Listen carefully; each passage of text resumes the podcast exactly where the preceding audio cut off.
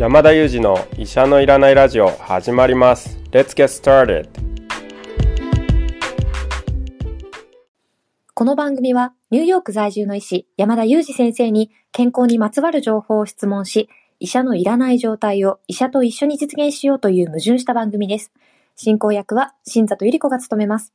聞きたいテーマや質問はウェブマガジンミモレでの山田裕二先生の連載コーナーへお寄せください。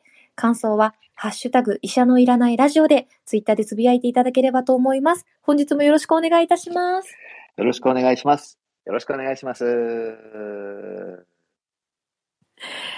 ありがとうございます。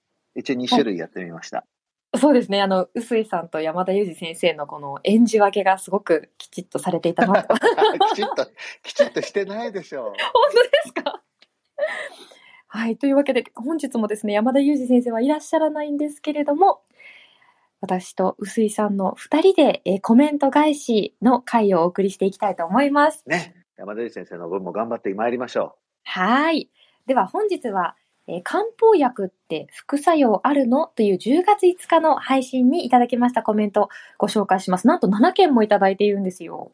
いや、この回はすごかったですよ。もう僕自身も学びがめちゃくちゃ多い回でしたね。はい。では早速ご紹介していきます。モリスさんからいただきました。イルカは魚じゃない。これさ、さあ、おかしいですね。コメントがおかしい。クイズに関してですかね。ねお給助士さんからいただきました。ね、あ、すみません。えー、お給助士さんからいただきましたコメントをご紹介します。葛根湯は別に風邪だけではないです。肩こり、腰痛など、こり、読めない、高血などで処方されます。葛根湯、すごく難しいこの今、えっ、ー、と、漢方のこう配分が 今コメントになっていて、というブレンドがあったとしても、日本国内とアジアではそれぞれの容量が違うこと、生薬同士は掛け算の効果がありますので、単体だけの副作用を気にされるのも気をつけたいところ。なるほど。もっと言えば、生薬 1× 生薬2の効果で、3つ目、4つ目の効能副作用も出現するので、漢方の専門医か漢方薬局に相談したことがいいこともある。というコメントをいただきました。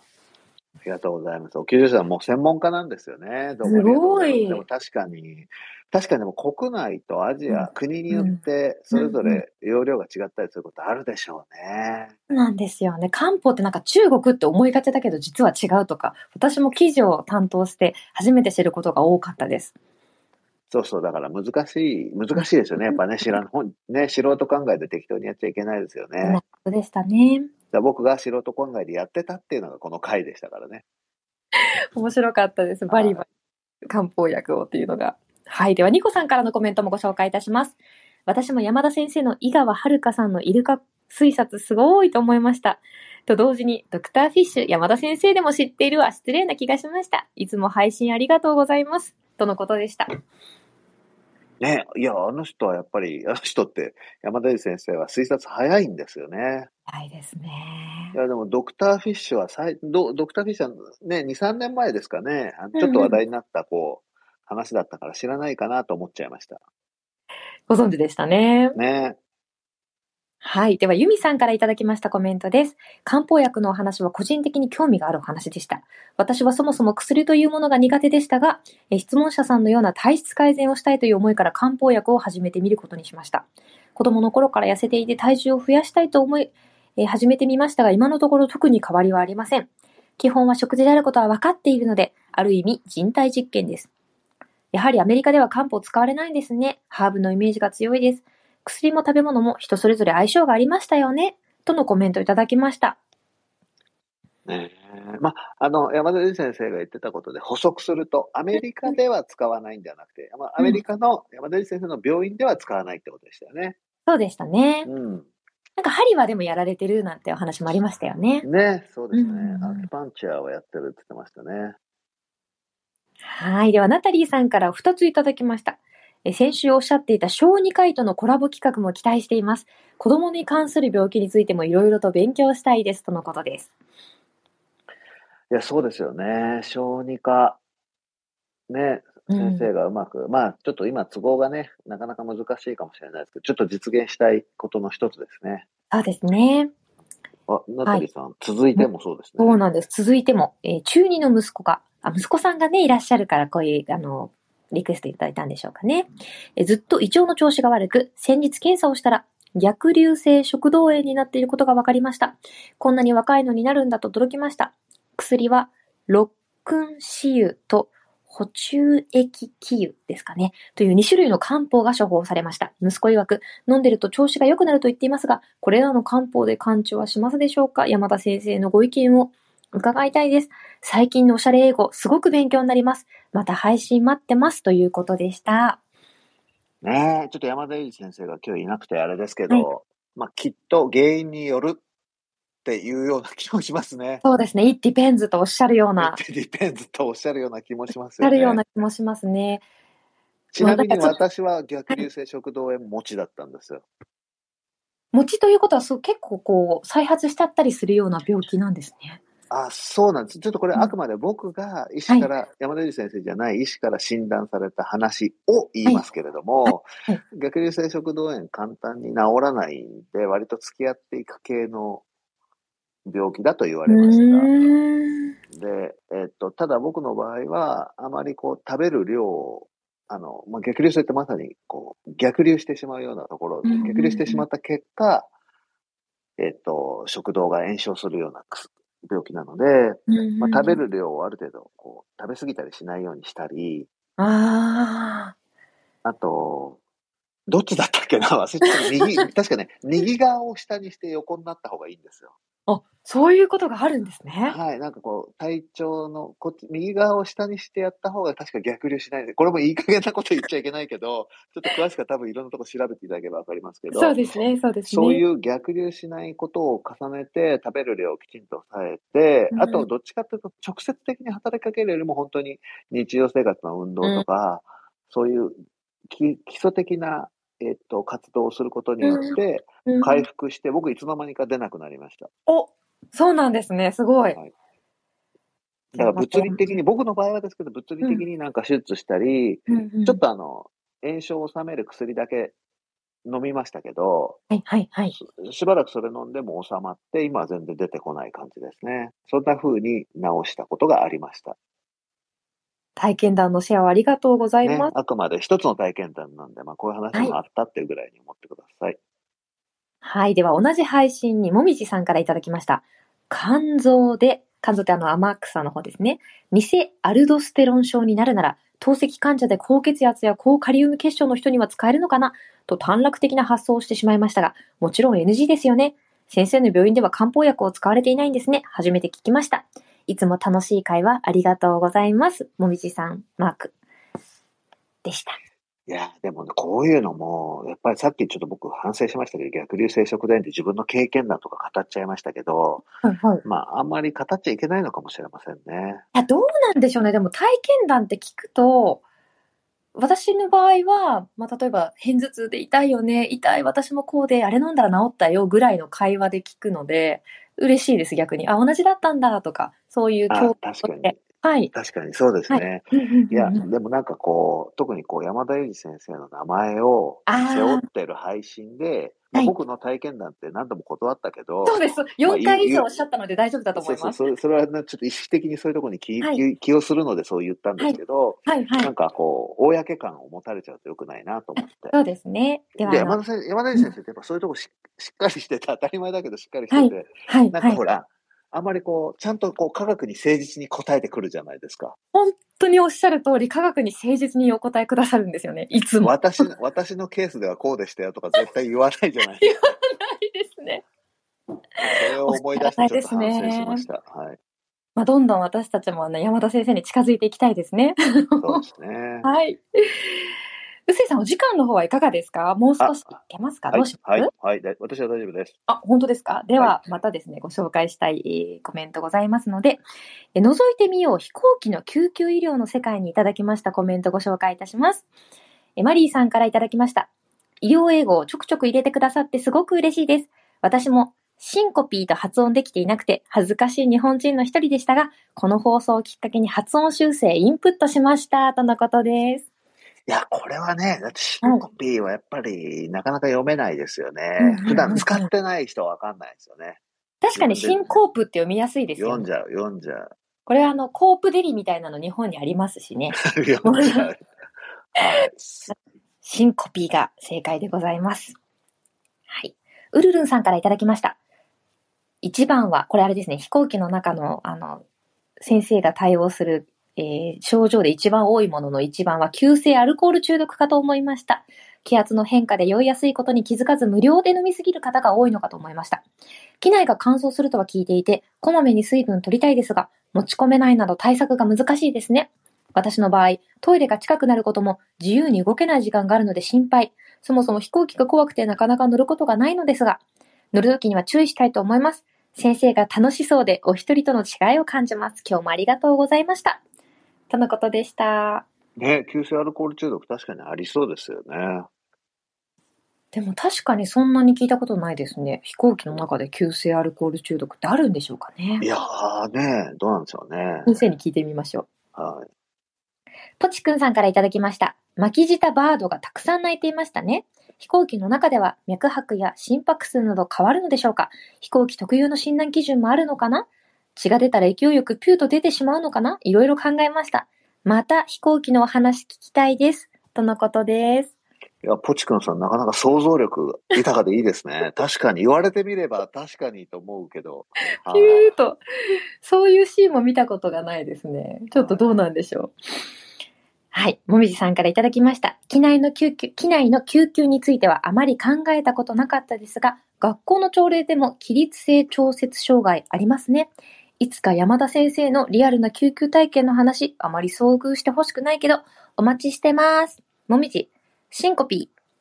あ、最後に、いただきました。シンコピー。はいそうですよ。シンコピーね。シンコープって読んじゃうな。これも、でもこれで忘れないですよね。シンコピー。そうですね。そうですね。シンコピー。失神ですよね。シンコピー。いや自信ないです。し、確か失神だったと思いますよ。た、たえ？多分、はい。はい、続きましてはですね、あ、この新コーナー、ぜひチャレンジして、山田裕二のおしゃれ英語クイズにいただきましたコメントです。ポチくんさんからいただきました。おしゃれ英語楽しかったです。私は中学以来英語を勉強してきたはずなのに、読めも書けもしない。ましてや話すなんて全くできません。だからなのか日本で育った人が英語を話すことができるのが不思議で、とっても引きつけられます。おしゃれ英語もっともっと聞きたいです。またの機会も楽しみにしています。とのことです。なるほど、なるほどな。だけどやっぱ山田裕二先生、きちんとチャレンジしてますからね。ガンガン喋るようにして。あれ聞く、聞いて勉強するだけじゃなくて、ちゃんとね、使ってますよね。あまあ当たり前なんだけど。いましたよね。おしゃれなことを聞くと、こう使うようにするっていうふうにおっしゃってましたね。マリーさんからいただきました。医療英語のリクエストが多いと知り嬉しいです。今日のおしゃれ英語書き留めました。どれも使ったことのない表現で新鮮です。新里さんの英語力、かっこいいです。臼井さんが読んでいる NEJM は以前紹介してくださった The Name of the Dog のお話の時に知ったのですが、実はそれっきりですっかり忘れていたので思い出す機会でした。これからの放送もさらにワクワクします。とのコメントいただきました。ありがとうございます。なんか僕が NEJM を読みこなしてるように聞こえちゃうといけないんですけど、そんなことはないです。まあ、ポッドキャストでたまに聞くぐらい。あ、でもたまに聞いてらっしゃるんですね。いやでもね、聞くとね、面白いんですよ。やっぱねあ、シンコピーとか出てくるんですよ。すごくないですか？でも面白いっていうことは、あの、習慣化と娯楽化のどちらかというと、娯楽化に成功されてる状態ですね。そうですね。やっぱこう、医療英語って全然わかんないじゃないですか。はい、はい。だけど、まあ、山田裕二先生のおかげもあって、わかるところもあったりするんですよね。おー。ちょっだそのと。ぐらいのこうレベル感ですけど、なかなか楽しいんで、あの、変、やっぱこう、英語ってなんかこう、興味ないこと聞いても全然わかんないじゃないですか。確かに、確かにおっしゃる通りです。そうそう。でも興味あることだとちょっとこう頭に入ってくるとこがある入ってきますね。そんな感じでこう、皆さんで一緒に勉強を進めていければなって思いますよね。そうですね。皆さんでぜひ勉強進めたいですね。はい。ウルルンさんからいただきました。素人質問で恐縮ですがは、本当は専門家なのに、怪しい発言の方に仕掛ける枕言葉に使われるとツイッターだったかで知りました。1色か4色の2パターンではなく CK など軽度の組み合わせの2色の場合もありますね。医師は理系なのに理科で使う光の三原色をお忘れのところが興味深く意外に感じました。先生の脳の取捨選択はすごくてとても興味深いです。とのことです。ウルルンさんもなんか専門家ですね、これはね。おもいや、CK とかわかんないじゃん、普通の人は、きっと。本当ですね。はい。あの、そうなんですよね。印刷は4色で印刷するんだけど、うんブラウン管とか光は3色なんですよね。うんうんうん印刷の方だけ黒が入ってるっていう面白さ。うんうんうんうんそんな話をした時ですね。そうですね。はウルルンさんはあの山田先生の体調にもとても気遣ってくださる方多く残してくださる方ですねい。あ。りがとうございます。ありがとうございます。あーちゃんアット石井役家族さんからです。おしゃれ英語良いですね。また楽しみにしていますね。とのことです。これ医師薬家族って何ですかねお医者さんと歯医者さんと薬剤師がいるんですかねあ、そうじゃないですか。すごい。いや、わかんないけど、全然想像で言ってるだけなんですけどい。やでも、医者の医、歯科医の師、薬剤師の薬を3つ取ってるんじゃないですか。ねああるいは、どれにもかかってるって話か、どっちかかなと思って。ああ、どうだろう。でも家族ですもんね。どうだろう。ねはい。えーサックさんからもいただいております。新コーナー楽しかったです。えーアメリカ、えーえー自由の女神マーク。新里さんすごいですね。出ました。臼井さんの豆知識。山田先生の答えに笑っちゃいました。楽しい放送ありがとうございました。豆知識懐かしいですね。キードニービーンズですね。キドニービーンズ。えっ、と、キドニーが先だったんですよね。そうそうそう、わかんない。どっちだ？どっちが先だかわかんないこ うして記憶が。はい。はい、まゆさんからもいただいております。こんにちは。英語楽しいですね。学びの場が広がります。臼井さんの印刷物の色の話はうちのプリンターの色と同じなんだと妙に納得していた、えーしまいました。いろいろと学ばせていただきありがとうございます。とのことです。まあ、確かに、プリンターのね、インクって、そうですね、カラーとブラック分かれてますもんね。わ分かれてます、分かれてます。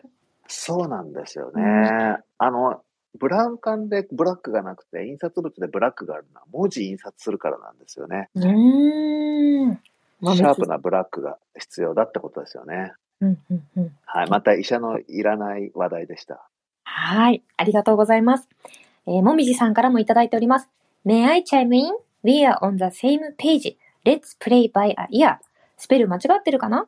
謙遜する文化や皮肉は日本人だけなんですかね？おしゃれ英語期待してますが、文字で欲しい。印刷の4色は知ってましたよ。仕事で印刷物発注する際に基本4色刷りでした。とのコメント。そうですよね。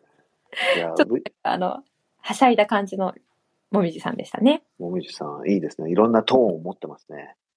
そこに対して、ポチくんさんが、もみじさん文字で書いてくださって助かりました。発音が本格的で聞き取れないこと多しでした。文字が欲しいですね、というコメントいただいております。確かに。We are on the same page. うんうんうん。僕も使おうと思ってます、今。そうですね。これうん、この時のイラストは文字を起こします。というわけで、あ、確かに。これからはいはいはい助かりますね。おしゃれ英語の時は文字起こしをしたいと思います。はい。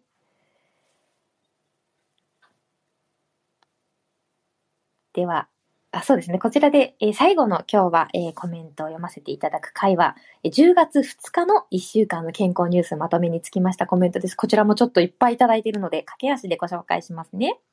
えーマリーさんからのコメントです。山田先生のまとめニュースいいですね。BGM 周囲の音、そういう生活音も今どこかでどうやって一人収録していらっしゃるのかなとふと気になりました。 Voicy の他のパーソナリティさんの中には、カラスや救急車の音、お風呂場やクローゼットや車内とか、みんなそれぞれのところで収録されている方もいて、私は個人的に身近に感じて楽しんでいます。とのことです。お風呂場の人もいるんですね。面白いごいですね。。それっていいんですかね？反響、反響しそうですよね。そうか、そうか。はい。ユミさんの、えーコメントもご紹介します。仕事と学生生活お疲れ様です。そんな中での配信、ありがとうございます。認知症は老いてきたら患う可能性があるものとして受け入れることなのかなと思います。病気ではなく自然なこととして治療するより本人にとっては幸せなのではないかと思います。治療より予防が大事という考えが広がってほしいと思う日々です。とのことです。そうですねう。ん治療より予防が大事ですよね。うん本当におっしゃる通りです。え、モリスさんからいただきました。今週は興味深いニュースが多かったです。山田先生の解説は発音良すぎて聞き取りにくいこともありますが、大変勉強になってありがたいです。レカネマブの評価は微妙なようですが、アデュカヌマブより結果が良いのであれば、FDA は承認するんじゃないでしょうか。日本では判断が難しくなりそうです。ALS の新薬は難病患者さんにとって希望ですね。どちらも薬も未来につながる一歩になることを願います。とのコメントいただきました？ねもう森さん、専門家ですよね。専門家ですよね。専門家の名前がぴょんぴょん出てくる。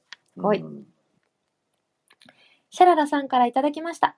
今週もわかりやすいまとめをありがとうございます。先生のレベルアップの速さにびっくりしました。もうすっかり滑らか安定の、え医療ニュース解説者のわらじもフィットですね。海外の雰囲気も同時に味わえる二度美味しい回でした。今後もいろんな方向から楽しみにしています。とのことでした。そうなんですよね。レベルアップ早いんですよね。はい。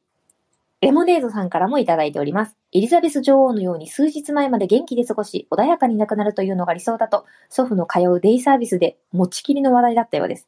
老衰で静かに行きたいね、と話す人が多かったと。しかし、私にはそんなに数日で老衰が進み、急に亡くなるものなのかなという疑問もあったので、先生の解説を興味深く聞き、納得しました。いつも話題になるニュースを取り上げて解説してくださり、ありがとうございます。BGM 私も気になりました。とても素敵だと思いました。とのことです。いやー、そうですよね。これ、やっぱりエリザベス女王の、まあ、亡くなり方を、そう、ある種のこう、まあ、参考事例っていうと怒られちゃうけど、あの、自分の問題に引きつけて考えてるケースって多いですよね。うん持ちきりの話題だったというね、ことですもんね。ねそして同時に、やっぱりあの、あれをうまくこう、語ってくれた山田先生が良かったなって思いました、僕も。そうですね。うん。はい。では、折り紙さんからのコメントもご紹介します。こんにちは。 Voicy 配信ありがとうございます。老衰。死因をあやふやにする言葉ではなく、長きに生きてきたことを穏やかに閉じていく言葉として感じたいです。とのことでした。ねえ、いや、素晴らしいですね、折り紙さん。すごいね、素敵なコメントですね。ねえ、そう、本当そう思いますね。ニコさんからいただきました。お忙しい中、一人配信ありがとうございます。論文になった実験のプロセスの確認も大切なのですね。私は常に Voicy の BGM を切って聞いていますが、本日の配信の BGM はなんか癒させるものでした。日本語と変わらない流暢さの先生の英語、さすがです。とのことです。いやいやいや、当たり前じゃないんですよね、ニコさん。うん、これ、あの、先生の英語の発音はね、もう努力の賜物ですよね、あれはね。そう感じます。はい。サクさんからもいただいております。山田先生のニュースまとめを聞くと今週も終わったなと感じます。ところで、そちらでもカレンダーは日曜始まりでしょうか？私にとっては昔から月曜日が新しい週が始まる感覚です。お忙しい中、放送ありがとうございます。お疲れが溜まっていませんか？くれぐれもご自愛くださいね。昨日、時報とともに放送を聞きましたが、昼食時間とかぶり、コメントを送るのが遅くなり失礼いたしました。とのコメントいただきました。いや、そんな失礼とか一切ないですからね。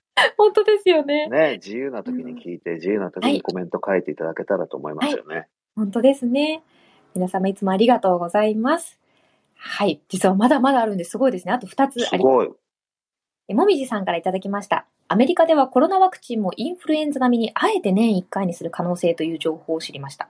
全数把握も定点調査で十分と思いますが、それには医療機関で誰にでも使える薬の承認が先ですよね。また日本では5類感染症にする必要もあります。まだ課題が多いなとのことです。そうですね。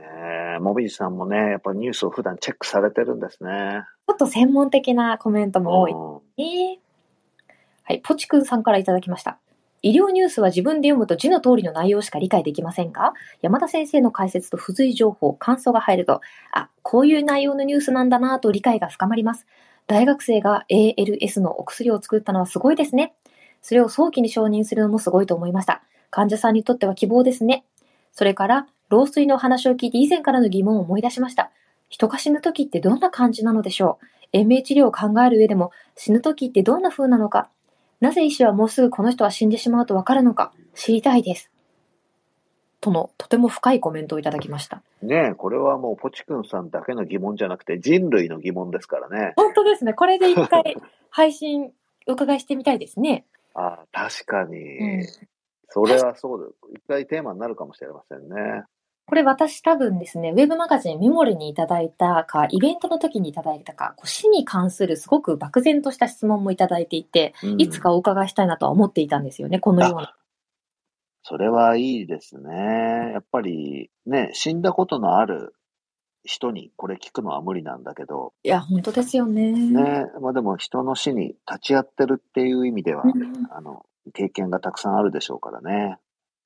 ちょっと今こちらのあのコメントを記録させていただいたので、ぜひ次の配信で山田先生にも伺っていきたいなと思います。